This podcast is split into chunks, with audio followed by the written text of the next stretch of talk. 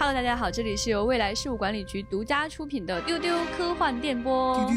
今天是来到我们的热爱能量站。今天想要跟大家聊的这一部电影太厉害了，它是一个影史经典啊，以至于在我们的那个列表当中排了非常非常久，被我们一拖再拖。今天终于斗胆可以聊这样的一个话题了。这就是我们科幻迷和影迷传说中的那部电影，它就是。二零零一太空漫游，哇！哎呦，都挖都不敢不敢挖，不要这样了。对，对，这部电影实际上是五十多年前的电影，它上映于一九六八年，导演就是库布里克。那今天为什么可以斗胆的聊这样一个话题呢？是因为我们再次请到了丢丢的老朋友，电影资料馆的研究员左恒老师。观众朋友们好，背景音乐应该是。查拉图斯特拉如是说，好，有点重。好，另外一位嘉宾呢，就是我们的前辈邓运。Hello，大家好，我是本期的主持人，未来事务管理局的局长。那这样一部电影呢，总是在大家的各种传说当中出现啊，可见它的历史高度。所以今天想先请两位来介绍一下这部电影到底有一个怎样的高度呢？左老师。呃，我经常想象我怎么跟朋友们安利这部影片，或者你喜欢电影，你听说这么一部影片，你问我说这到底是一部什么样的影片？嗯，呃，我想了无数次，然后我最近几年比较老贼的一个打法就是，这影片是一九六八年的，嗯，但是如果在二零六八年你看到它，你仍然认为它讲的是你的未来的故事，你仍然可能去膜拜它。是的，它完全超越了二零零一这样的一个时期。是的，是的，是的。其实，在录节目之前，我就重新看了一遍，然后这一遍看的会有一些不一样的感受，是因为我最早接触到这个电影的时候，其实有一点早，那个时候还没有后来的很多的关于太空也好，关于科幻的作品。嗯，然后当我翻回头这么多年再去看他的这一遍，我就有一种啊，怎么说呢，就高山仰止吧，就是我无法想象一个没有存在过《二零零一太空漫游》的平行宇宙，我无法想象它后面的科幻电影会是什么样子。对，就你在里边看到了太多后边的各种各样的印记，没错，痕迹那种，就像左老师说，你再一看，一九六八年那个时候连星球大战都没有拍出来，朋友们，是的，我们都一直觉得星球大战好像是你一提起来觉得好像是第一个那种大片儿科幻的，但你想，我真的没有办法想象那个平行宇宙的科幻电影长什么样。哇哦，哎，这个很有意思。对，其实实际上，《二零零一太空漫游》真的是可以说影响了后世所有跟太空有关系的作品。在后面所有的电影当中，你都可以找到它的蛛丝马迹，有些是非常明显的，有些是不够明显的。最恐怖的是一九六八年这样的一个年份当中。人类的第一个脚印还没有在月球出现，它就已经讲得如此的遥远了。那左老师在电影领域都是怎么评价这部电影在电影史上的高度呢？电影史上就会认为说，如您所说啊，嗯，开创了一个关于太空的叙事，而且这个叙事它的声音如此之少。我的意思是，语言如此之少，嗯，就好像人类好像还没有办法有。适当的语言去表述它，哎，然后这个电影它就给你展现，哇，这个就很厉害。就是其实没看过这部影片的朋友可能没办法想象，这部影片里边台词其实真的并不对，非常少，是的，尤其是在影片的前半部分，它切入那个点，很多科幻迷如果没看过这部影片的话呢，我可能会打破这个想象，就是它不是从科幻开始的，哎，是的，它是从文明开始的，啊，对，而且这个。文明前史的这个过程是如此之长，以至于当它突然之间把我们的视线，或者说我们的大银幕经验一下子拉过了一个遥远的跨度。嗯，进入到太空、外太空的时候，你的日常经验就完全被它毁掉了。嗯，所以从这一点上讲呢，我为什么说六八年啊？就是如我们所讲，说《星球大战》那个还是在更往后的事情，而且《星球大战》你比较容易进入。是的，是的，是的。啊，是一个你能够马上看懂的和喜欢的品尝的太空的故事。嗯，但是《二零零一太空漫游》。不是这样的，嗯，他真的是很认真的抛掉了电影作为大众消费品的一种属性，嗯，而告诉你说，我用电影这种媒介来告诉你太空是什么，啊，哎呀，说的太好了，哎呀，那今天我们想来探讨什么呢？我们还是希望让每一个人都可以知道，电影毕竟它是一个媒介，对，嗯，是库布里克给我们的。可以去感知太空的一个手段。嗯哼，所以它就是每一个普通人可以去观看、嗯可以去理解、可以去触摸、能够进入的一个入口。是的，所以我们希望呢，就是我们在座的三位和电波那头的你一样，都是普通的科幻迷。我们一起来聊聊这部电影它的迷人之处到底是怎样的。在这个基础之上呢，首先呢，要想跟大家讲一个普通科幻迷。阿瑟克拉克头号粉丝刘慈欣，他非常非常的喜欢这部电影啊，就是逢人就安利，到处就去说，几乎是挂在嘴边的一部电影吧。那我们先来听听这位普通科幻迷他是怎么看待这部电影的呢？二零零一生动的描写了人类从诞生到消亡或到升华的全过程。科幻的魅力在其中得到了淋漓尽致的表现。上帝的视角呢，让我们深感震撼，并沉浸于其中。这部电影有它独特的叙事方式，它的故事性并不强，主要是传达了一种感觉和意境，也就是人类面对浩瀚而寂静的宇宙的那种感觉，让我们触摸到那些在感觉和想象上都无法把握的巨大存在。另外，这部电影的制作也很精良，其中太空场景的特效十分壮观，十分壮丽，在五十多年后的今天看来，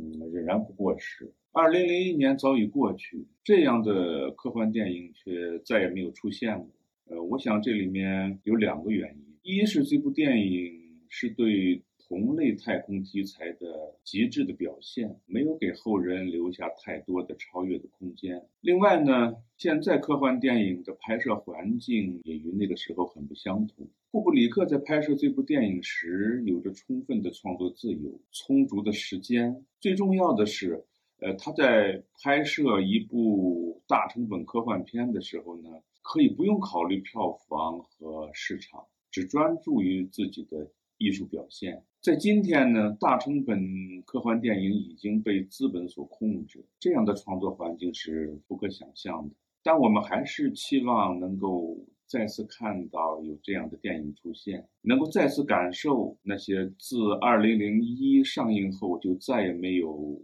出现过的科幻的诗意。哇哦，又嗯羡慕又绝望的感觉。嗯 对，这是亦有同感。我觉得他几乎是在告诉现在拍科幻片，尤其太空题材的电影人说：你们要么再努力一点，拍出一个配得上跟《二零零一》这个影片放在一块儿提及的影片，嗯，要么你干脆下课算了。我觉得这简直有点太狠了。对，他说给后世没有什么超越的空间啊，我觉得这句话说的很对，就是是是是库布里克这一招过于狠了。对，以至于说后来可能并不是没有人有过野心，说我想做一些不一样的事情，嗯嗯我想去超越他，嗯啊、想要这个弯道超车，我曲率引擎怎么着吧？但是没有机会。其实真的是他已经挤占了这个空间太大的部分，以至于后人其实虽然我们的技术先进了很多，虽然我们对太空的理解变化了，虽然我们已经登上月球了，嗯虽然我们今天的航天器已经抵达火星，甚至快要摸到太阳系的边缘了，嗯，又能怎么样呢？我们对太空的理解跟当时的区别并不是非常的大。其实我觉得，就这次我在看这个电影的时候，还有一种更强烈的感受，就是它很像那种，比如说你在哲学史上看到了一个大牛，他往那儿一戳，他开启了一个新的篇章，嗯，他打开了一个文明的新的篇章，其他的人可以在里边儿有生存的空间，你可以找到更多的分支的细节，你可以去嗯讨你可以在子目录里面度过自己的一生但。是但是那个 开篇的那个人他就在哪儿，就是是的这个电影就在那儿。所以这样一部 可怕的电影，它到底有什么令人震撼的地方呢？嗯它到底是给了我们什么样的感受呢？我还是想先请两位来讲讲自己的这种观影体验。你们在什么地方看到了这部电影？当时的你，现在的你都在想些什么呢？那我先讲好了，因为我必须告诉听众朋友们，你们将听到的是一个我个人进入这部文本的痛苦的历程。因为在我刚开始知道有这么一个故事的时候，我们是看不到电影的。那是在嗯改革开放之初的，没有多少年，在八十年代的中期。哦我是在一本电影杂志上边阅读到了一篇文章，也是用这种敬仰的词语在夸赞他。嗯于是里边谈及到了从原始人的状态，嗯如何一下进入太空的那样一个镜头的蒙太奇的一个剪辑。那篇文章一本正经的说啊，这个蒙太奇是多么的厉害。嗯然后我就想象说，一个骨骼和一个骨骼形状类似的太空飞船，我想了它多少年啊！啊您懂那种感觉吗？就是我一嗯直在找这部影片想看，但是在当时是哦找不到。后来很晚的时候，也是上大学的时候，有一个老师得意洋洋的拿出一盘录像带，说：“我给大家伙看一部影片，二零零一太空漫游。”我当时觉得说，就有一种我终于要看到它了。然后看的过程哦，别别激动，朋友们，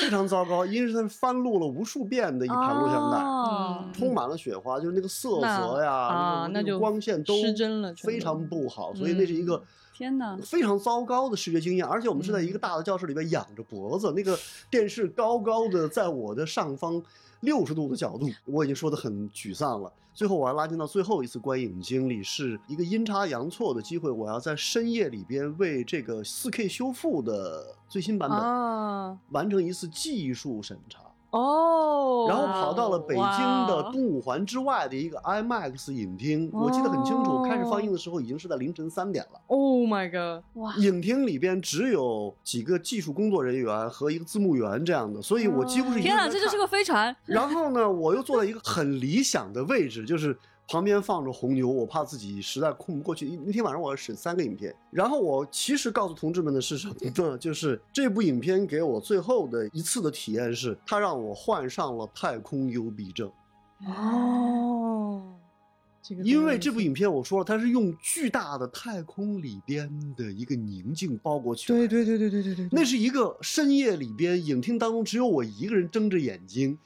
另外一个人字幕员在我遥远的地方，对我来说没有任何帮助。我身边的几个人都睡过去了，我又不能唤醒他们，啊于是我获得了一个巨大的宇宙子宫把我包起来了的感觉，哦，没有声响，哈尔九千，红光。哇哦，然后我开始进入像那个木星，然后开始进入那样一个隧道一般的嗯镜像。我记得很清楚的，我就开始浑身发抖，就真的害怕。哇，Oh my god！就是科幻，它让我们有一种我要像尤里西斯一样，因为这个影片本来的名字是叫《二零零一太太空空奥德修记奥德赛，对对对不对对对对它不是太空漫游，太空漫游就好了。太空漫游是一个每个孩子都可以想象的一件事。是的是的但如果你是一个奥德奥德修斯，你是尤里西斯的话，你会知道这个漫游是多么的恐惧。嗯，哇哦然后你知道，你所有的电影学历史的知识都告诉你说，老祖别怕，最后这个电影会结束，你会回到一个什么样的 人间。你都知道，嗯有什么用呢？哦，就是你在知道你所有的电影观影命运的时候，你仍然在那儿恐惧着。然后我就知道说，这才是库布里克想让我看到的，他嗯幻想当中那样一个，哦他是二零零一，他有可能是两万零一吗？无所谓，他超越时间的那样一种面对未知的空间和时间在一起的恐惧。啊，太好 Oh 了 god，这个太羡慕了，好令人羡慕，就是羡慕什么呀？我真的绝望啊，朋友们！我 太羡慕了，但但是我们真的很羡慕，太羡慕了，左老师。对，虽然左老师一直在表达他自己的恐惧啊，并且讲这确实是一种病，这是一种幽闭症，但是我真的从头到尾听的那种羡慕，都都要流汗了，你知道吗？哇，我真的好希望有一天可以复刻这样的一种感受。就跟大卫是一样的感受，就像那个那个太空舱里那些人在冬眠，嗯然后你唯一的朋友被抛出去了，只剩你一个人，哇，天哪，这个感觉，邓老师呢？我我想不起来，什么？我真的想不起来了，就是。最后一次吗？最后一次就是我刚刚说的前两天，在准备这个节目之前，我在自己的又电电视上，你是嗯怎么设计你观看的这个情境的？放着咖啡，放着嗯水、不酒，在一个深夜的下了班的苦逼的晚上，不得不打开电视，然后 投屏。就是我没有做任何的准备和你至少心理建设给了自己一个比较大的屏幕吧，就啊家里是是比较大的那当然一块屏幕，那当然至你至少少是这样。对把日光灯关掉了吧？啊，那当然，而且是黑夜嘛，嗯对，然后倒上一点酒，对，还是有些仪式感的，我觉得嗯。对，其实我没有很特意的去，因为因为这个电影以前你也看过，而且、嗯呃，很诚实的说，我记得我早期的观影体验就是困，就是因为对的，对，因为你没错没错，我们我们不应该羞于讲这一点，它对就是一个事实。对，因为你我没有能够获得那种在大荧幕你不得不去看着它的那种感受，就是比如说像在大学，你可能就是盯着自己的电脑，或者是一些类似的，比如说在教室看着投影之类的这种，你随嗯时可以走神，你随时会打断的这种感受里，我对这个电影的印象就是一种接近白噪音的一种频率。都不是都不是旋律，哦就是我老觉得它有一种嗯的那种频率在，就是我留下哎我挺感同身受的，我有体会。对对对，就是那个东西。所以当我再一次，其实就是昨天晚上，对，在看的时候，我确实看到了很多此前没有看到的东西，嗯，呃，以及感受到了那种震撼。那种震撼真的就是你得先看到很多别的，你才知道，嗯才理解这啊是什么人家在 对那儿已经是是那样了。对，是我们我们就是说，当你学习更多，了解这个世界更多，你才知道它是什么，是这样的的感受。我的感性感受就是，我我现在实话说，我现在背上有点冒汗，就是不知道为什么，就是在那个真的是，就是他给你的这种震撼感，就会让你产生一些生理反应。我能记得，就是我自己什么时候第一次看这个电影的。非常遗憾，我确实在以前上学的时候是没有机会接触到这个电影的。我其实是工作了之后，嗯我才有机会认识其他的科幻迷，大家才跟我讲起这个电影。但我之所以打开它的真正的原因，是因为有人跟我说它里面有一个很漫长的黑暗的时间。就那个黑屏，对他告诉我说，那个嗯黑屏的时间非常长，非常非常的好奇。嗯，那为什么会有这种事情呢？我就很想看一下。我盯着屏幕看那几分钟黑屏的时候，我我确实感到一种巨大的困惑。但是我作为一个科幻迷，我当时有 get 到说他为什么想这么做。嗯但那个观影体验并没有很好。啊，但是后来呢，我终于有一次机会是在大荧幕上看，对对，很不幸也是个修复版哈。但是呢，确实这是我唯一一次在大荧幕上看的机会，应该是两年前的北影节嗯吧。当时就是放这个电影，应该就是左老师确这认他的技术没有问题之后应该，你才得以在感大荧幕上谢左老师对呕心沥血做这件事情，我们才有机会大荧幕上看。不是这样，它只是正常程序引进，我也只是其中一个工艺 而已啊。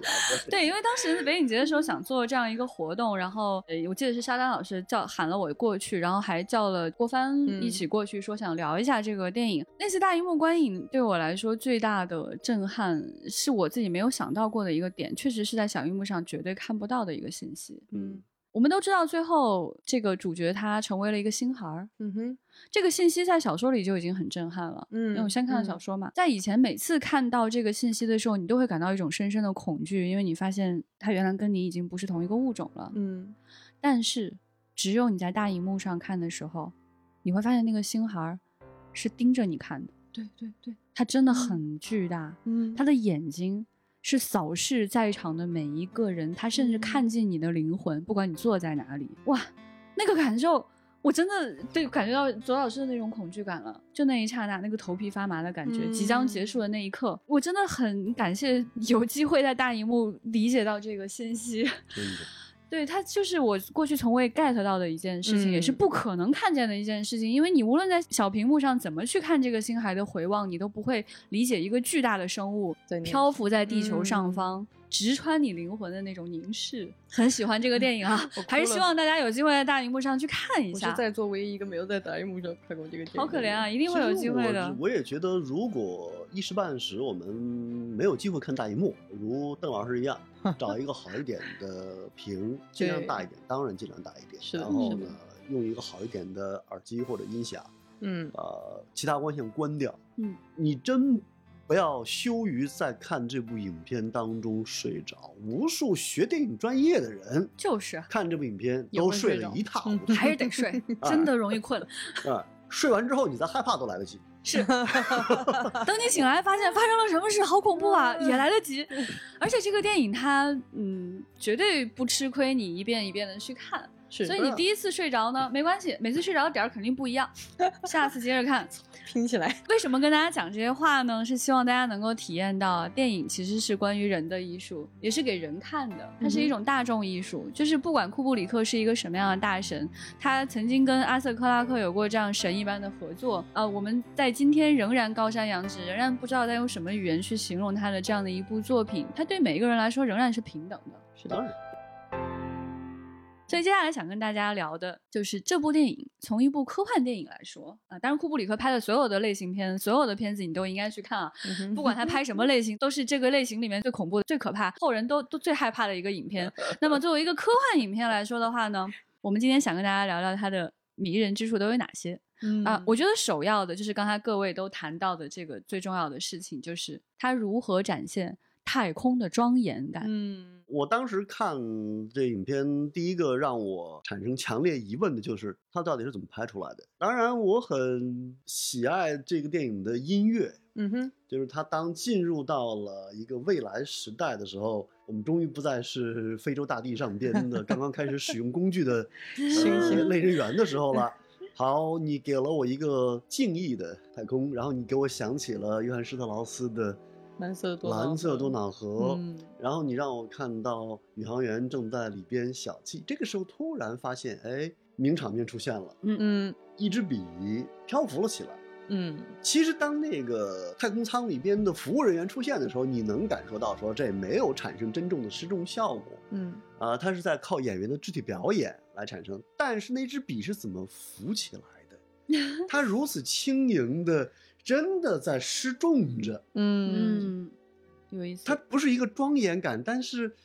那样一个像羽毛一样在太空飞行漂浮的笔，让我产生了一种对科学的这种高级的感觉，就是它不笨重。嗯哎，好，庄严是蓝色多瑙河给你的一个宇宙的旋律，而这嗯支笔让你们知道说，哎，你们已经可以享受这样的高科技了。我其实在这边看的时候，我那个感觉更强烈了。嗯就是这是怎样的一个强迫症，怎样的一个控制狂才能拍出来的太空？我这次看的时候，它的那种缓慢和静谧，就它有大量的镜头。如果在现在你你习惯了各种梆梆梆的太空片以后，你会觉得它怎么这么的慢？嗯，但是它的那个慢是极度的准确和优雅的。哎，就是包括它的那个，不知道大家记不记得，他们登陆那个星球时候有一个小的圆形的飞行器，然后它缓慢的坠落、坠落、坠落、坠落，然后接触到地面了。接触到地面那个瞬间，因为它的那个脚的设计是有一个那个弹的那个空间的，然后它轻轻的弹了一下，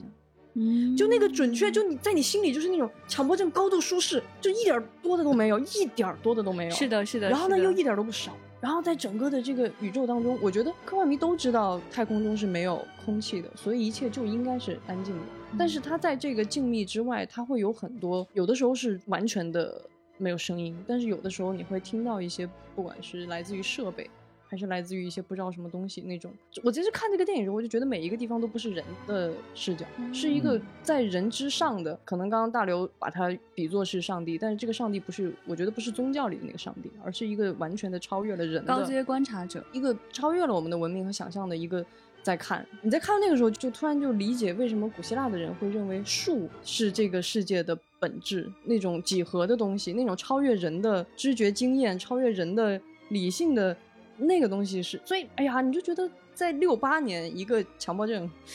一个完美主义者，是的，他确实是这样一个人。用这样的方式铸造了太空和他的飞行器，然后在这种完美当中，人类那种渺小，那种嗯你不管是面对宇宙，还是面对高阶文明，还是面对一个你造出来的 AI，你的那种渺小，那种无力，就让我觉得，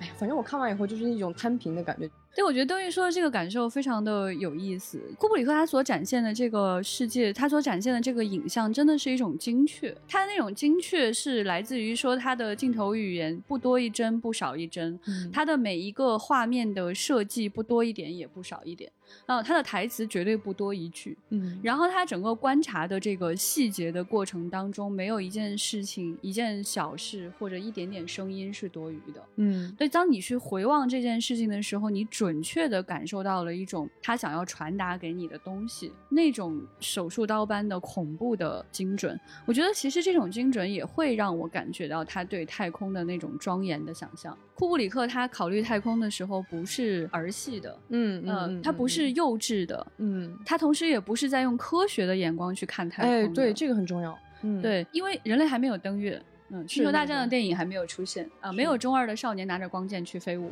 也没有阿姆斯特朗的脚印。这个时候的太空，人类其实是一无所知的。嗯那我怎么去展现它呢？嗯我觉得它有一些方法是大家听说过，但是当你去看的时候，你还是会害怕的。这个人嗯怎么这么恐怖？比如说嗯，他会用蓝色多瑙河去展现那个飞船是慢慢、慢慢、慢慢的旋转。在此之前，科幻片它很少用这样的方式去表达一件事情啊、嗯古典音乐为什么跟飞船是在一起的呢？嗯啊，你今天去思考的时候，你觉得因为无数人这么去做过了，啊但是那第一个人是怎是么想的，那是第一个人是怎么想到这件事情的呢？嗯嗯为什么是蓝色多瑙河呢？为什么是地球上的一条河呢？啊，为什么是那样的一种 又优嗯美又有水的声音的那样的一种音乐呢？嗯呃，与此同时，它还展现一个很恐怖的地方，就是我们都知道，后来的很多太空片里面啊，都是充斥了这种 biu biu biu biu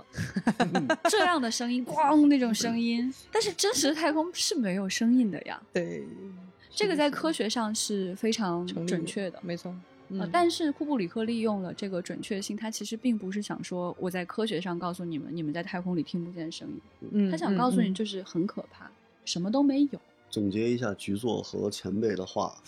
呃中国有句话呢，叫“天地有大美而不言”。嗯，你拿这句话来理解这部影片就好多了。它它嗯甚至是宇宙啊，那因为中国古人只能看到天地，那么这也是是讲宇宙的。是的，它这种大美，它又不言，那么我们在里边看到那样的，或者听到那样的敬意，听到蓝色多瑙河那样的一种从容，就是宇宙从从容容的运转着，它的文明从从融融的舒展着，就像一个生命的或者文明的一个逻辑一样。而这种大美，它会包容掉很多东西。嗯，就是我刚才讲到了我个人那种恐惧感，其实朋友们，我这种恐惧感很大程度上来自于这部影片太美了。嗯啊它美到了根本无视我是不是有感染美的能力。真的真啊的，我不喜欢这部影片又如何？你睡过去了又如何？你醒了你你爱他又如何？他无所谓，他太从容。是的，是的，是的。嗯所以这样的一种感受跟宇宙给我们的感受是最接近的。没错就是你自己对宇宙来说又如何呢？是对你自己做了什么事，你的琐事，你制造的飞船又如何呢？即使是一个更高等的文明跟你接触，你获得了一次飞跃的机会，你去往了更远处又如何呢？嗯啊、宇宙嗯照样是蓝色多瑙河的感受，照样是大音牺牲。就因为其实我们之前在节目里也是跟左老师我们一起聊过雷德利·斯科特嘛。其实你看当年啊《异形》最风靡全球，把所有人吸引进电影院的那句 slogan 宣传语就是啊，太空中没有人能听到你尖叫。这种就是我我特别理解左老师说那个幽闭恐惧症，其实幽闭恐惧症和旷野恐惧症的根源是比较相近的，就是旷野也是一种因为太大太空，反而会让你感受到幽闭，就是太空其实也会给你一种类似的感受。嗯所以我觉得在表达太空这件事情上，我后来真的，我昨天在看电影的时候，我认真的在问我自己，我认真的在回忆，我疯狂的在回忆，还有没有比这个更美的太空？我的答案是没有。的确是，其实当时刘慈欣还挺喜欢讲一个笑话的啊。他说当时就有人跑去问库布里克：“你这个二零零一是你电影的名字啊，还是你上映的日期啊？”当时 注意啊，当时确实是一九六八年啊。对，因为讽刺他说搞了特别久，又花了很多钱。对，所以不得不说，在那个年代，他花了很多的时间跟精力，这种或者说无无无限的金钱去制造的这样的一个恐怖的存在，在今天看来，它确实仍然是超越认知的。就是我们为什么看到他所展现的太空，感到既美又庄严又害怕。是的，在这个里面就不得不谈到库布里克想要讲的第二个话题，嗯，这个就非常可怕的一个话题，就是如何展现一个高等的外星文明。嗯，这个议题绝对是科幻当中永久不变的议题。是的，呃，什么是他者？嗯，什么是比我们厉害的他者？是的，是的。那是的是的这个厉害怎么能让我感觉到又感觉不到。嗯嗯嗯什么样的展现是最精确的？什么样的东西既让我膜拜它，又能知道一点点？嗯嗯，这个就非常非常的奇特。你到底要怎么样告诉观众有这样的一个存在呢？那它的视觉是什么呢？嗯那，这个难题实在是太可怕，太可怕。但是呢，库布里克他却完成的非常的精妙。是比如说啊，大家可能就是最熟悉的就是这个黑石黑石碑了，嗯这个严格比例的黑石碑，完美的黄金比例的黑石碑，上面什么都没有，只有黑色。对，它放在那里，这种感受就已经非常非常的神秘了。然后再配音乐，是，其实我觉得这个也是克拉克的一个功劳。就是我昨天也在想，关于黑石碑的这个描述，其实在小说里会更震撼，因为在电影里它其实是一个黑石碑，它虽然很神秘，但是你感受不到它的那个妙处。就是在原著的克拉克的小说里，他会告诉你，这个石碑不管你何等的精度。想要去测量它或者怎么，它的那个不多不少，后边都不会有小数点的那个比例永远不会变。嗯，刘慈欣谦虚的说过，他的所有作品都是对克拉克的拙劣模仿。就这种震撼感，后面我们在刘慈欣的《三体》里面是频繁感受到的。是的比，如说水滴，是这种来自就是比你高级的文明，它所触及的已经不是我们在相同的理论 认知之下嗯能够创造的具体细节了，而是我们对这个东西的认知已经完全就是落后的。那种水滴的无限的致密，那个密度无限的，不管你如何放大，如何放大，在你的技术条件里，无论你怎么放大，它都是光滑的。对，而且它的这种展现非常有意思。我觉得它是中间还用了一个压缩时间的方式，让你能够感受到这种高等文明跟你之间的这种差距。嗯在一开始的时候，我们看到就是猿猴嘛，是啊，他们就在这个石碑旁边又叫又跳，又叫又跳的。你说 OK 好，就是这个状态是是什么意思呢？他想告诉我们说，在没有被启蒙的时候，嗯我们看到这样一个无限黑、无限精美比例、沉默着的黑石碑的时候，就是又叫又跳，能怎么样啊？这是动物嘛，嗯对吧？嗯好，刚刚左老师说的那个名场面出现了，好，扔上去一个骨头，瞬间这个骨头变成了一艘飞船，这意味着什么？人类的文明在那一刹那，它演进了不知道多长时间。嗯是嗯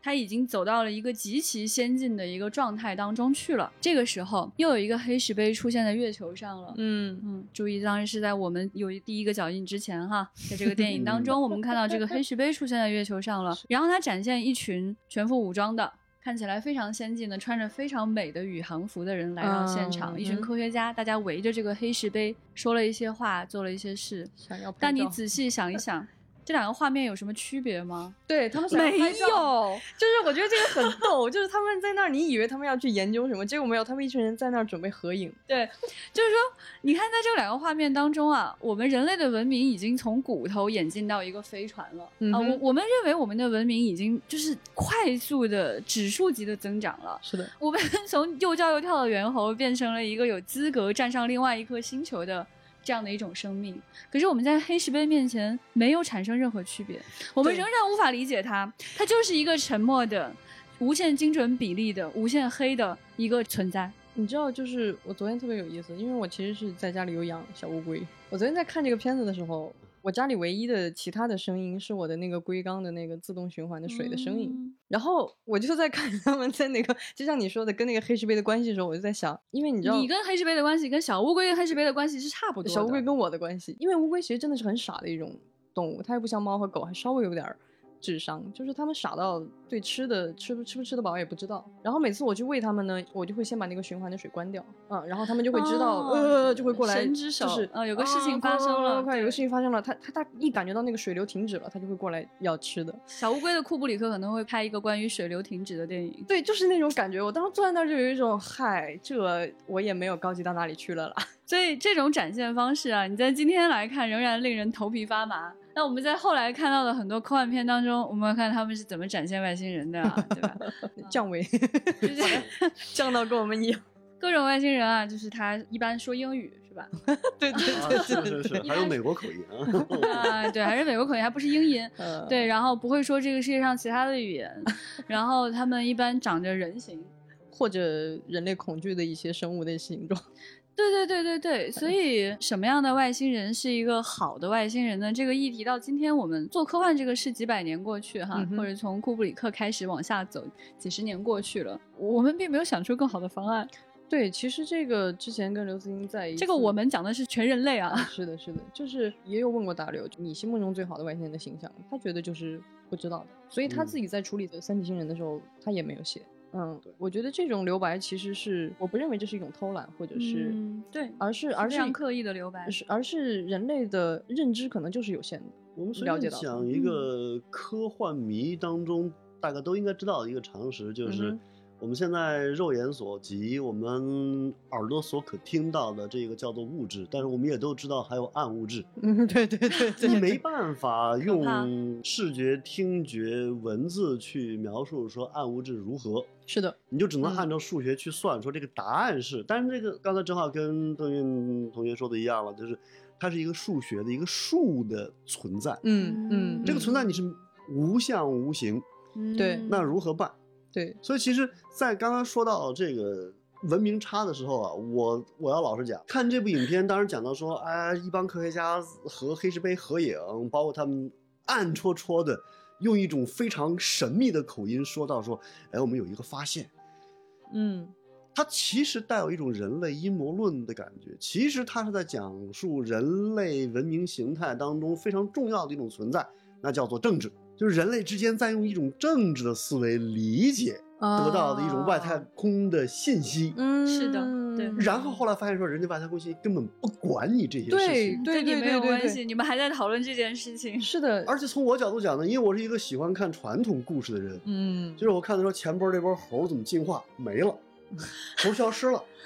出现了一批人啊，太空人员、官员啊，这伙人也突然消失了。嗯。就是在宇宙如果慈悲一点，说我给你讲点你能懂的事儿吧，或者你会说，哎，你会问，你会像一个小小孩一样问说，刚才那些人哪儿去了？嗯嗯嗯，宇宙说啊，你怎么还想这事儿呢？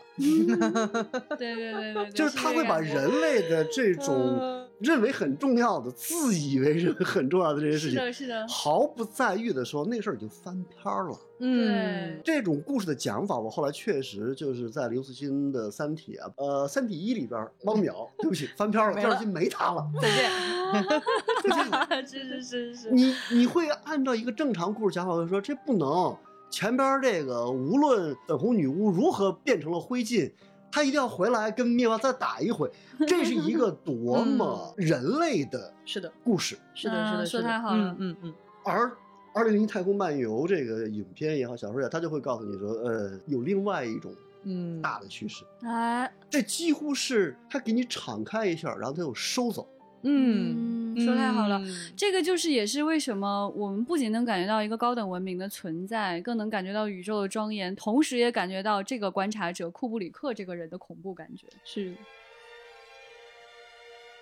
如果有幸看这部影片，获得那种看黑石碑的感受的话，嗯这个电影你不妨把它看成是那哎个黑石碑的一个投影。就这个电影本身就是黑石碑的一小部分。嗯嗯啊、我们能，看见的，或者我们作为普通人类在现在这个现有阶段能理解的那一小块吧。嗯嗯，对，而且每个人可能理解的还不一样，嗯但是它有一个很重要的作用。与此同时，就是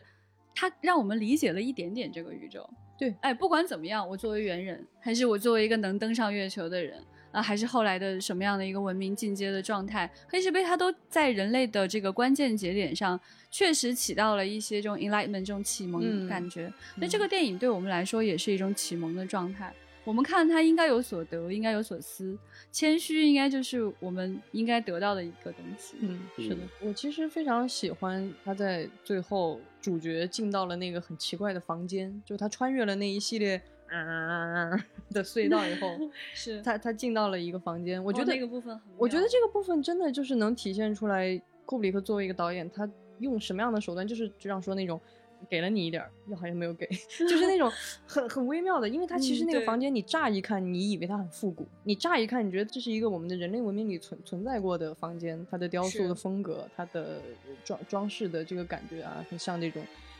这个几个世纪以前人类的那种古典的。一种美的绝对的高度，但是它在这个里边就轻轻的加了一层东西，就是那个泛着光的洁白的方块的地板，嗯，就是这一点点，就只用这么一点点，嗯，你一下子就觉得这个地方就是那种啊哈哈哈，仿佛是一个不存在的空间，而且它有一些些时间的错位在。对的，对的，对的，对的对，因为人类我们就很遗憾的活在一个三维的状态里，我非常遗们的时间就是线性的。对，我会更倾向于理解，这并不是什么意识流，而是就是一个不同于人类的物理规则，一个高的地方。你觉得你好像是看见了老老去的你，但是你也可能真的就老了，然后在那个地方重生。吐句槽哈，嗯就是现在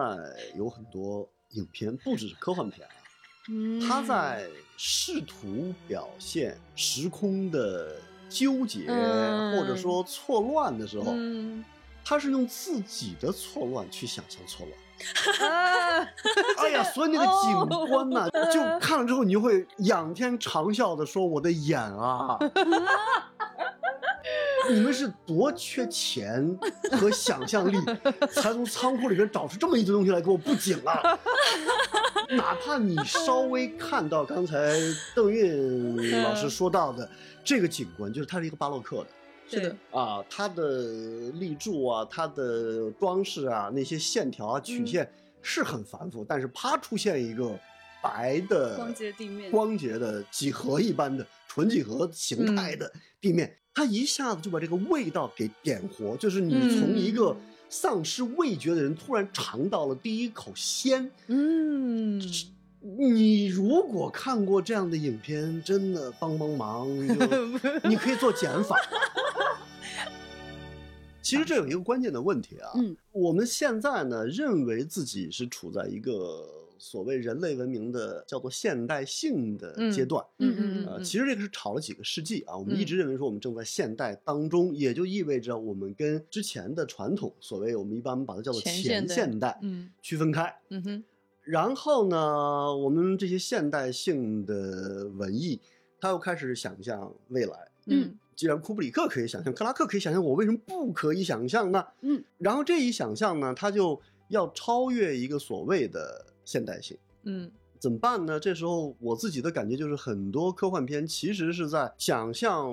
和现代性不一样的景观的时候，他实际上想到了前现代上去，因为前现代不等于现代，哦未来不等于现代嗯，对吧嗯啊、所以他把这两个不等于画了等号。嗯哦说得好这是一种可怕的事情，就是我们仔细，我不提了，我们仔细想一想，我们的很多票房很好的、绵延若干年的科幻大片，嗯是不是实际上提供的是一种中世纪的东西？甚至是一种原始的，妙不可言啊，左老师，哇哦，绝对的，绝对的，嗯，所有空间都被打醍醐灌顶，而且余味深长。哇哦，哇就是我们哦，可以看，就说那些是可以看来娱乐的，没有问题。是的，是的，。是的，但是作为丢丢科幻电波的声音发出者，我们有必要澄清这样一件事儿，就是说你嗯娱乐当然没有问题，嗯我们不歧视娱乐，对。但是你千万不能把这种娱乐和《二零零一太空奥德修记》这样的嗯作品，你也去给我画一个等号，然后你说，哎，我跟他是亲戚啊。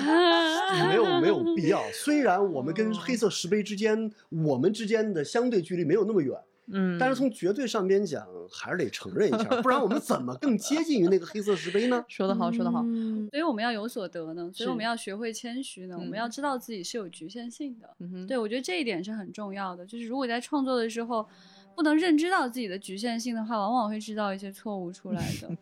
还要说一件事情啊，就是库布里克啊，他这一部影片和他那部《奇爱博士》，嗯呃，我必须炫耀一下，《奇爱博士》的英文全名翻译过来应该是《奇爱博士：冒号》。呃，我如何停止忧郁、呃恐惧，并且爱上炸弹？啊，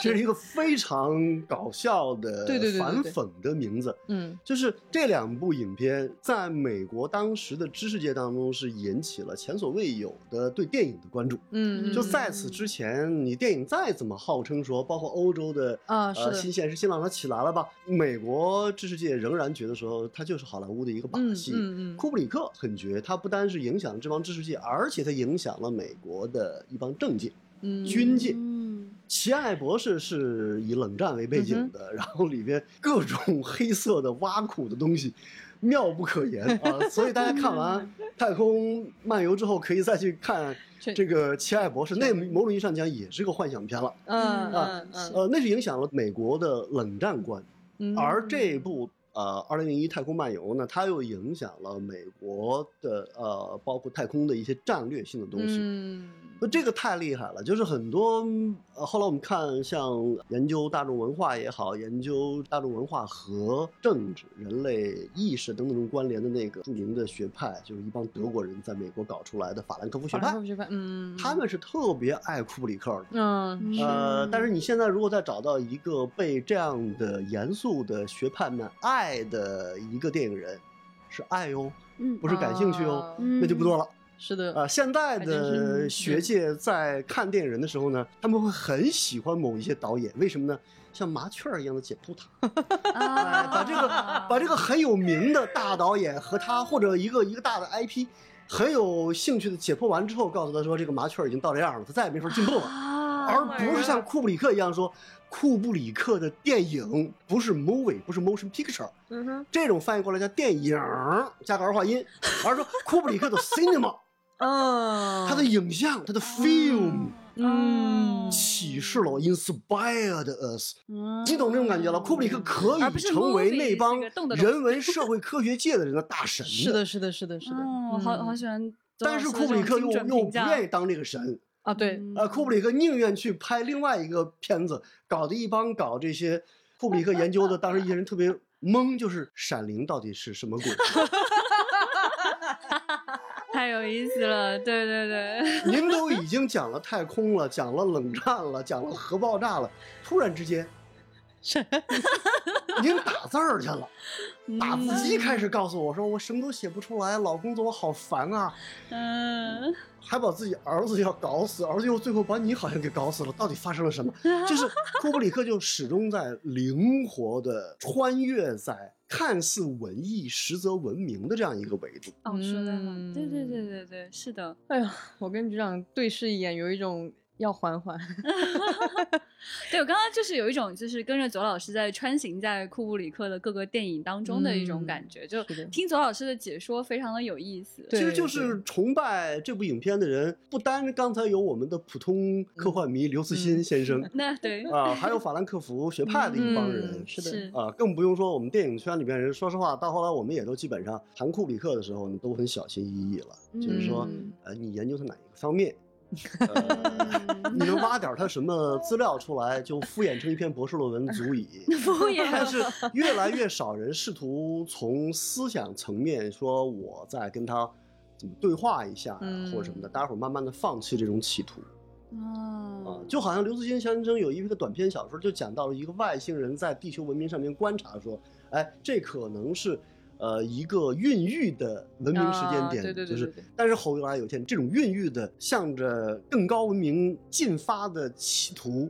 流产了，嗯，就是嗯。我们会沮丧的发现，今天我们可能就在观看库布里克和克拉克开启的那样一种关于文明的想象的无所谓的一个时代。嗯，所以，问我刚才在刘慈欣先生的声音当中，我深深深深地感觉到那种那种对绝望。对嗯对嗯，他用到的说是最后这个电影当中，他看到的是人类的消亡或者升级。对啊对，升华，嗯大家发现吗？就是升级其实就是消亡，嗯嗯，你不再是作为人类存在了。是的，嗯你升级了，但是升级之后又是什么呢？这不又变成了一个无解的谜题了吗？那刘慈欣他是非常希望能看到我们的转化，或者说我们与他者的这种相遇，这个确实是不管是普通科幻迷刘慈欣啊，还是更普通的科幻迷的我们，我们都非常非常希望看到的一种未来。而且在那个年代啊，因为人类即将登月。呃，我们即将迈向太空，然后我们对未来的想象非常的积极，又有人工智能，然后又能踏上各种星球，然后未来是光明的，是不一样的。但反而在今天这个时代，你回望库布里克这样的作品的时候，你感觉到他的这种预言是过于深刻的，嗯他不是就是只准了说。好，我指哪儿打哪儿。我想要让你们的文明往这儿走，所以后来的人类文明往这儿走了。不是，他其实没有指向今天，是的，二零零一年早就过去了，但是我们其实没有抵达。而当我们想要去用一些不管是文艺作品还是研究的手段，不管是就是电影啊、小说啊，还是论文啊，还是我们今天在聊天啊，或者说我只是站在这儿用自己的想法去跟这个电影发生某种对话，去触摸这部黑石碑的时候，这种深深的绝望就是我好像比他退步了，嗯哼啊，我好像 拿回了那个骨头。这种害怕跟绝望好难过。其实还有一个看这部影片的刻骨铭心，也没有那么深了啊。一个深刻的印象是两千零一年的时候，真的有很多影迷拿出这张影碟，嗯，来说我我再再看看看吧，对，嗯啊，然后大伙儿就说哦，原来我们到现在还没有到达木星。啊是的，呃然后再看完之后呢，因为那会儿两千零一年嘛，智能手机还都没有对，没有普及，没有普及，至少，所以更不要说平板电脑了。对，然后再看那个片子，就是觉得说哦。再看看自己手里边的爱立信啊，已经消失了的一个一个，用刘慈欣老师的话讲说，已经消亡、灭亡了的这么一个存在的品牌。诺基亚，大家懂那种感觉，就是我们始终会从九九年到现在，我们始终有一种感觉，就是说，哎，我们刚刚跨了一个世纪，是嗯啊，我们到了二零零一年，到了一个在文艺史上或者在人类的文化史上曾经给被预言过的一个年份，嗯嗯对，对吗？就是，然后当我们走到这个年份的时候，我们惊恐的发现说，那个预言被延期了。嗯，是的，所以看这都不知道部电影延期了多久，简直。对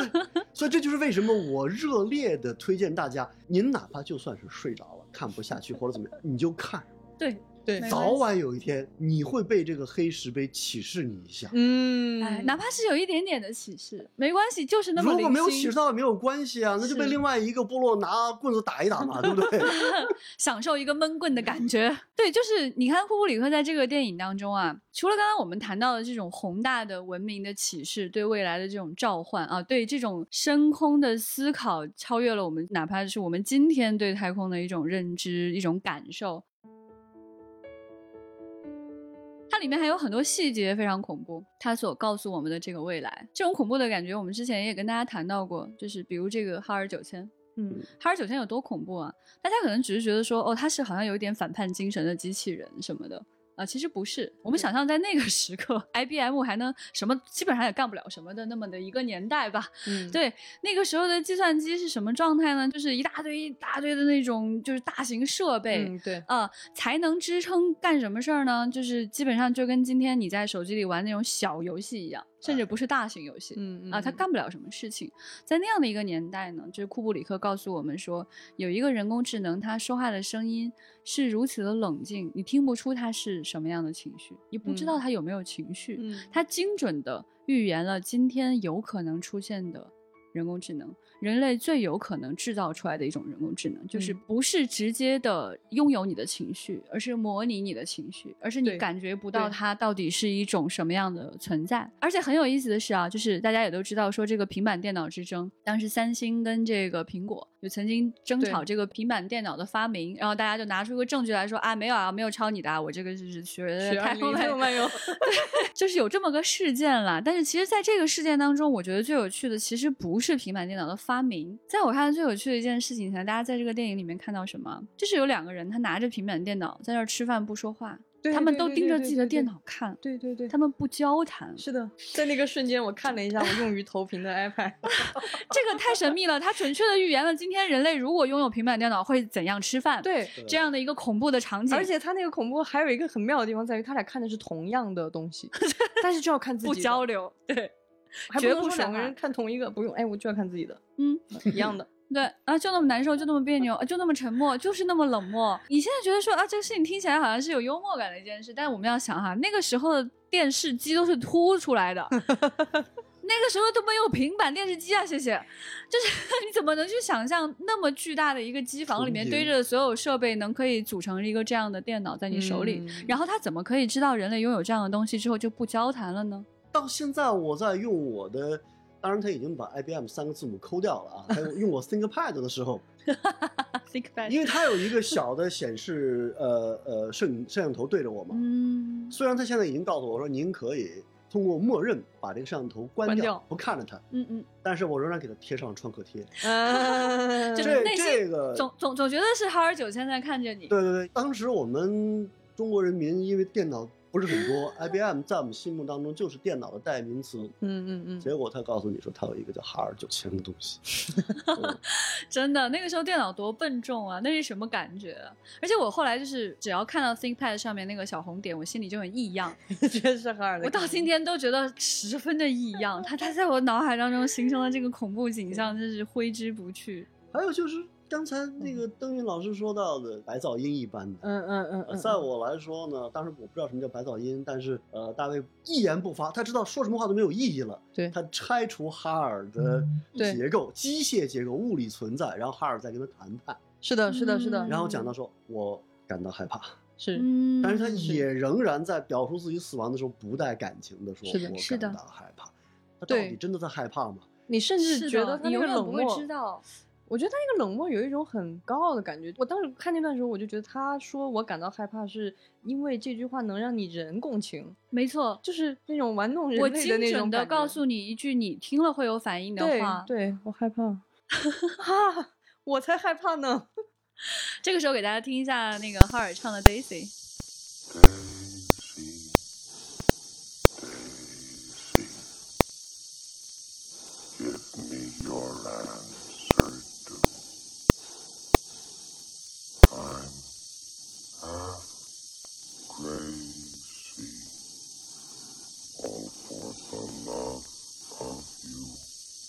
部分呢，想跟大家聊一聊，就是库布里克他给我们设计的这个未来，它非常有意思。它有一种非常强烈的优雅，哎，这个优雅来自何处呢？哎越想越神秘，因为这些年以来，我们看到了更多的关于未来的影片，嗯哼，它要么就是咚咚咚的，嗯，他要不然就是脏乱差的嗯 disco，还有这种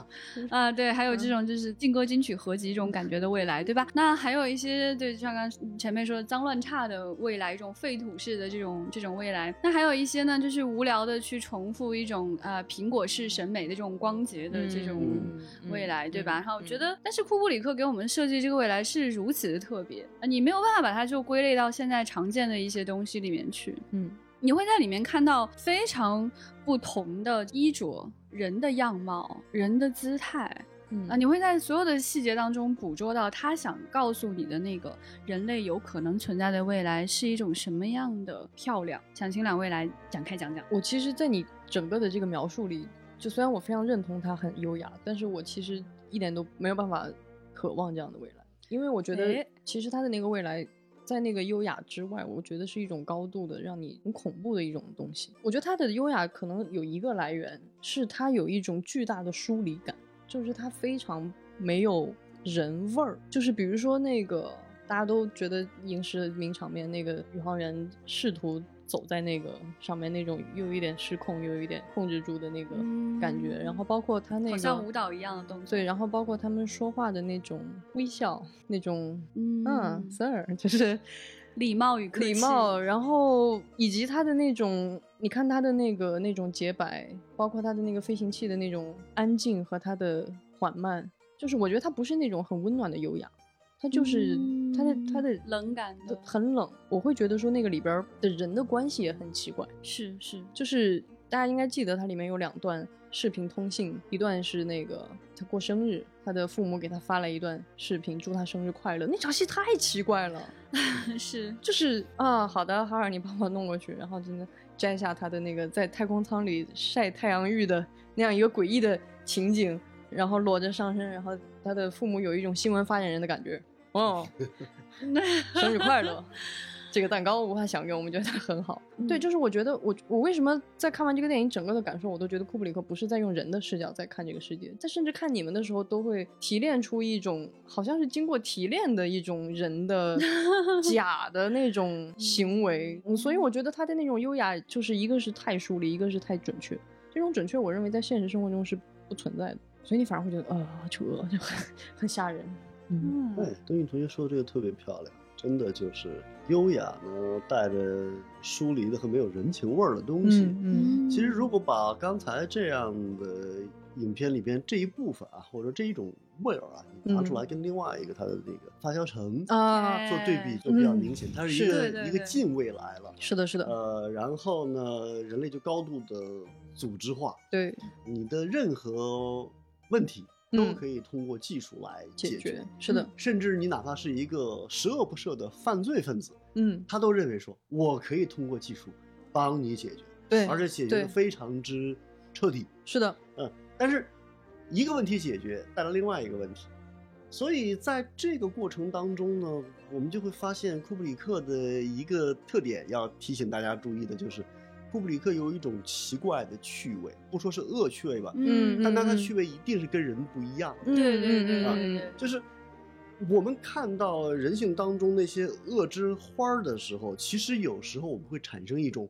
它是和我来自同一种细菌群的感觉。嗯，我所以我喜欢吃它。是是的但是库布里克呢，就好像是真的还是那种宇宙视角，甚至嗯宇宙的味觉，它会来的、哦来自别的培养皿的细菌。对对，看一看说哦，你的戏是这样的，哎，好有意思，它是这样的一种 对轻巧对对的把它表现出来了。是的，而且在这个邪恶的表现，或者说在这种高度文明化，但实际上已经榨干人味儿的这个过程当中呢，因为它是有一个距离感嘛，嗯哼，于是它这种形式反倒好，嗯好而且可以欣赏了。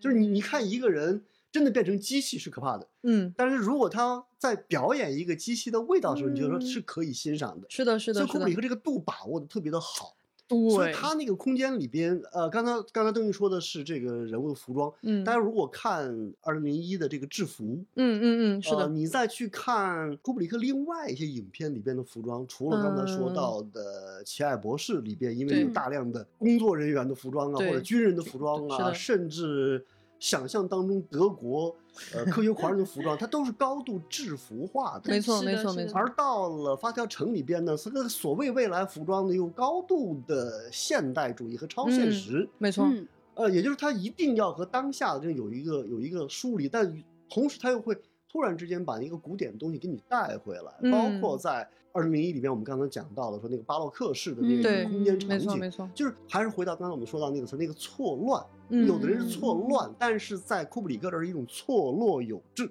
嗯，它那嗯种空间的线条，大家注意看，就是说太空舱内或者呃人类的建筑物内，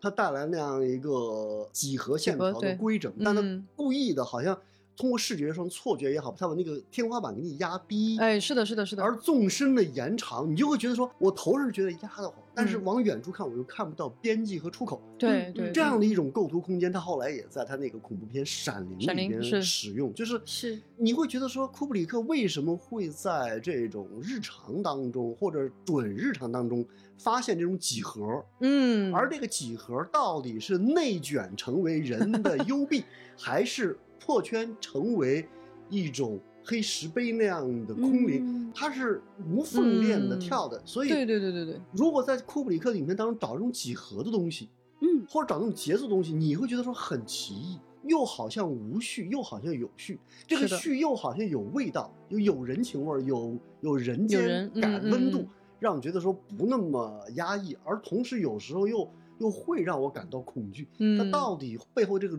原因是什么？我都觉得可能不再是我自己能够解决了的，我得找一个数学家。嗯，哎很有可能，很有可能，对。啊，有意思，我觉得这个就是你没办法的一件事儿，就是审美这个东西，每一个东西真的就是一点点都不不行，是就是你你跟他就是一点点，因为其实有很多后来人试图想要去靠近 库布里克做到的这样一件事情，但是是就是不对，接近不了。就是不对，就是因为其实我觉得我我我他就是像数学家一样精准，你没有办法接就是近他。你看库布里克这个东西啊，就是你但凡换一个人试图去学，其实你可以哪儿都学得很像，但是只要你有一个地方错了，它就不是说不好看，它会立刻变得很土、啊，土 很 low，那是很恐怖的。就是其实嗯有的时候可能就真的就差那一点，对吧？你在后后来很多的一些不太好的作品里，你也看到过一种人试图表演成机器，或者人试图做出一种什么试图展现出某种优雅或者疏离，就很土。对，是的，就非常恐怖说到优雅嗯的这个，还以及疏离的这种感觉啊，推荐大家看他另外一个电影。这个电影呢，在他的序列里边呢就很怪异了。他拍的是过去时，嗯巴黎林登啊，巴黎林登嗯啊，嗯一个穷小子想混进上层社会，我只讲其中一场，就是决斗，约好了决斗，为了荣誉决斗，那个秩序感很强，因为当时欧洲的那个决斗已经成为了一种文化仪式，嗯大家都嗯很认真的对待这件事，没错，都穿着礼服去了，很干净，检嗯查手枪，公证人检查啊。就是你会觉得彬彬有礼，然后嗯你觉得这个数学，哎，就刚才我说到那种感觉了。嗯数学完了，嗯哎，一二三四，突然之间这哥们儿枪走火了，就是中间人就会说，因为你枪走火，虽然我为你争得了你先开枪的权利，嗯那现在按照规则必须有巴里林登先生来，那哥们儿就已经慌的不行了。嗯，这时候就突然产生了一种喜感，你会觉得对，活该你小子这么嚣张，您懂吗？我当时感觉嗯让你小子这么装，让你贵族啊暗戳戳的陷害巴里。嗯哼，这时候没有想到，就是这个时候我们知道说那个节奏已经变了，就是那个仪式最后当然还是完成了。巴里林登最后的受伤和后来带来的痛苦，那种疼和死，嗯你都会觉得说全都是在一个一个突然之间变成几何级数的一个量级上面完成的。有意思但是巴里林登这个电影，除了刚才我说到的这几个礼仪的细节之外，那个电影的摄影和色彩的处理，啊，是的，是被很多这个英美的大学当教科书来学的。对，就说什么是贵族，就是在拍嗯贵族范儿这件事情上边，美国一直拍不过法国和意大利。那当然，但是《巴里林登》这部影片是让他们可以有的说的，但是仔细一查，发现说哎人家其实是这个啊，祖上是奥地利的犹太人，而且呢，他的祖上还是做裁缝的。哦，哎所以我经常看完这个事情之后，我在想说，哎呀，当年我老妈缝衣服多看两眼多好。这是玩笑话了。我觉得左老师刚刚提到有一点，这个这这个信息我以前真的不知道，就是他们家祖上是裁缝这个事儿，我突然觉得特别有趣，因为这个信息对我来说是新，它不一见得是说这件事儿就一定深刻的影响了库布里克，我们不知道它影响到底有多深，这很难嗯讲。是，但是我觉得裁缝有个很有意思的点，就是他真的很善用不同材质的拼接，嗯，他知道把什么东西接在哪儿是准确的，是穿在人身上更好看的。嗯嗯嗯，呃，插一句，我要不是因为跟一个搞剪辑的老太太学过剪辑之外的一些东西吧，我还真不敢把这件事儿说出来，否则不然我就变成了一个庸俗的这个唯物主义者、机械论式的。嗯那个老太太当时她说，你剪辑的时候啊，你当然要练各种软件啊，嗯，但是她说如果你喜欢玩数独、哦，七巧板，他说这个都有助于你对对对对对去完成哎一个对对对一个结构的东西。对对嗯。我总觉得就是非常伟大的艺术家，我们不说一般的艺术家，伟大的艺术家，他会很容易触类旁通，是的，他可以从别的领域、别的世界当中汲取到一些东西，应用在他想要去应用的东西嗯上。是的，那至于他到底学到了多少，应用了什么，这就是普通人我们很难捕捉到的那种细节了。嗯库布里克有时候的快感是来自于影像极端的美丽，对，有时候是来自于那种氛围极端的压抑，嗯。有时候真的就来自于一种奇怪的恶趣味。嗯，而且他的恶趣味，我不认为他是像我这样一个庸俗的去咀嚼恶趣味，相反的，他可能是还是回到二零零一的那样一个维度去嗯观看、嗯，观察和解剖这种恶趣。嗯，非常同意，非常同意。接着左老师说到的一个就是他的这种观察感。我这一遍在看《二零零一》的时候，我就是感受到了他的那种对人类的理性的一方面的那种理性可以认知的一种肯定，以及他在告诉我们一件事情，就是你的人类的理性是有边界的，嗯你要清楚的知道。这件事情，其实我觉得有一个很重要的点，就是人类自从我们进入到现代社会，我们开始有了科学，我们我们有了科技以后，在这样一种上扬的对人类的这种理性的赞美和喜悦的之中，库布里克突然跳出来告诉我说，这些东西就是有限的，哎就是有限的，是你要你要知道它有多么的有限，你甚至无法去很好的面对你造出来的，你通过科技造出来的这个 AI，它跟你都是两个物种。对，是两个，就是完全不同于人类文明之外的另一种东西，所以我觉得这也是很有趣的。特别有意思，因为其实有很多人想去表达这件事，就是科幻自从出现在这个世界上以来，哈，总有人想去说我我怎么告诉人类，人类其实是渺小的，或者是不一样的，只是其中一种存在。嗯但谁能把这件事情做得很好呢？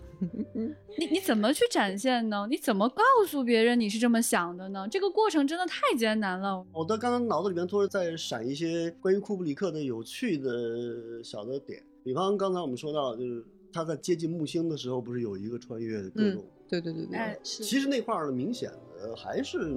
能看到那个先锋影像的一些影响，嗯是的是的对是 无法辨认形状，然后声音、光光线和色彩，它构成一个视觉流，然后好像就那时候有点像意识流了。同样的，《闪灵》出现之后，另外一个评论也说了，说这个影片其实是讲种族主义的，啊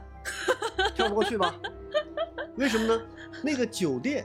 那个山顶的观景酒店是建立在原来印第安人的猎场上边，所以杀掉了很多印第安人。啊，而最后救赎这个孩子的是一个黑人，哦，什么意思呢？白人嗯的罪恶将由黑人来完成。我每次看到这样的影评的时候呢，我的感觉就很很复杂。一方面我很佩服，说我怎么没有看到这样的点呢？写不出论文啊，评不了职称好难啊。另外一方面，我又会觉得说。你要这样写吗，大哥？所以那我真的很害怕这种，就是言之凿凿的告诉我说，另外一个创作者一定是这么想的。嗯我觉得这个其实真的挺没必要的。这种解读真的只有一个目的，就是让我得到一个学位。写论文吧，对，所以两年前我在重看这一幕，就是往前进走的时候，我就我脑海当中又在想起刚才那样一个评述，嗯哼，然后我就在想说，这个评述和我面前的存在物之间，它到底有什么关系？嗯就好像是有人用自己的意识去触碰了一下库布里克，嗯，仿佛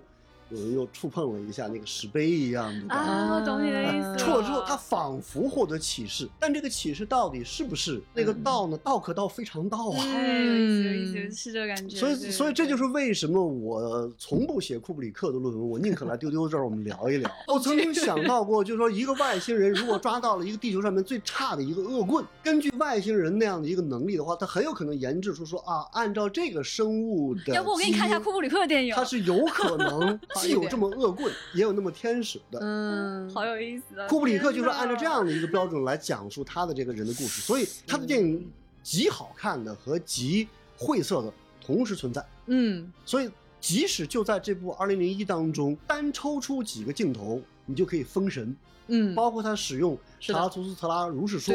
来标志着文明的一个进程，一个恢宏的交响，再加上突然是一个圆舞曲，再加上 dance 等等，这些就是库布里克的电影音乐，你抽出来听一听，他那个电影原声啊、如果有人愿意做一张发烧的话，我是会买的，嗯，包括电子音乐那种东西。对对，是的是。是的是的是的。所以库布里克的遗产真的就很丰富，包括他生平当中最后一部影片，他产量不高，嗯最后一部影片大开眼界，大开眼界还是中文翻译成是八戒的戒，是的，所以他本身就是一个 反讽，就是他他本人嗯真的就是充满反讽。看他电影真的好像有人把他这个影片的汉译词作为一个书的名字了，就是一方面我们大开眼界，眼前看到各种各样的东西，另外一方面。我们真的是在突破或者触碰某些借条一样的东西，哎，嗯嗯，所以以至于真的西方有一帮人，包括中国也有一些影迷，已经迷到什么程度了？他们就认定说库布里克的死亡一定是个超自然事件。啊，这真的是，这这倒也啊，认还是认知到人类的有限性比较好吧。这也是你知道，他大家其实给的这些所有的反馈啊，都能想象出来，都像是那那些星星黑石碑站在站在黑石碑他已经变成零孩了，他看着我们吧。对他看见我们的时候，就会就会觉得我们不知道我们在干什么，我们在喊什么，做一些没有意义的符号，然后仿佛在使用工具，是吧是？仿佛在使用工具写了论文什么的，这种感觉就是哎呀，又又又害怕，又觉得真的没有必要，又觉得有点想笑的那种反讽感。说到这儿，当时有很多人看那个他的没有完成，后来是斯皮尔伯格呃接盘了，拍的 AI 人工智能。嗨，二位叹气啊，发出这样的声音，就是你会发现说那部电影基本上就是斯皮尔伯格对啊，啊，很多人看这部电影看的泪流满面。嗯，但是如果库布里克电影你看的泪流满面，那你再去摸一下石碑好了，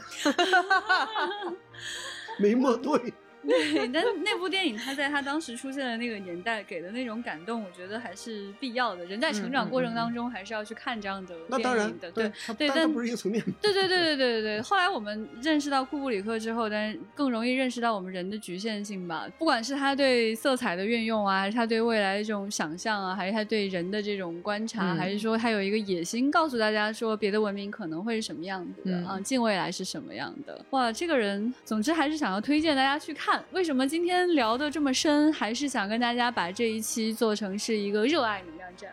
对，喜欢一件事情，去接触它才是最重要的。嗯并不因为它是一个呃很难理解的作品、很高深的作品，可能会理解错的作品，可能会 睡着的作品，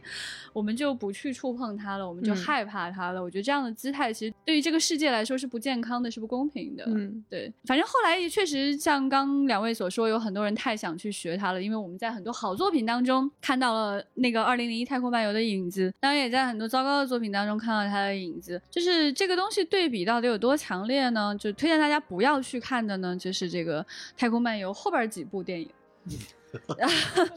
对对，就是因为呃，阿斯克拉克其实不是这个原著作者啊，《二零零一》实际上是他跟库布里克共创的一个作品，对对，所以那本书不是原著。嗯但是在这个书之后呢，阿斯克拉克他又写了三本书，对，就《太空漫游》是一个四部曲的系列，是的，之后还有二零一零、二零六一和三零零一。嗯，这些书呢，现在都有全集出版哈，就不同出版社都出了不同的版本，也也建议大家来收藏，都可以看一看。是的这个书的质感是非常非常有意思，里面有很多的故事。那后面也延续了一些前面的一些想法，也做了一些展开。那我其实觉得还是肯定还是第一部最好看啦，那这是肯定的。那呃，但是那些电影呢就不推荐大家去看了，把时间留给那个二零零一多看几遍。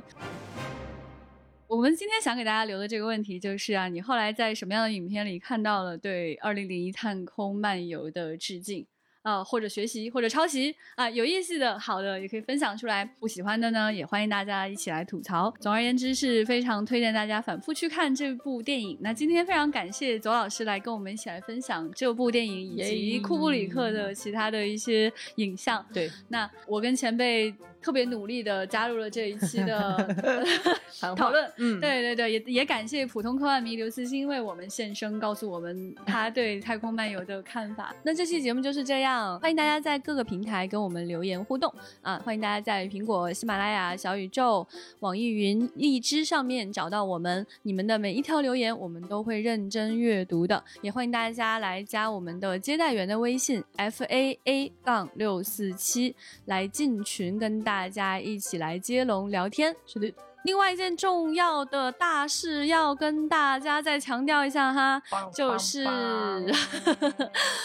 本周五十二月三号晚上七点钟，今年的另一颗星球科幻大会上线啦！对，跟大家说了很久，我们的线上大会，线上大会啊，就在本周五晚七点，大家在 B 站搜索“未来事务管理局”就可以看到了。嗯，欢迎大家用弹幕来跟我们聊天，希望大家能够度过一个非常科幻的、愉快的晚上。对，大家一定要来，大家一起弹幕狂欢啊！代表丢丢，让我看到你们。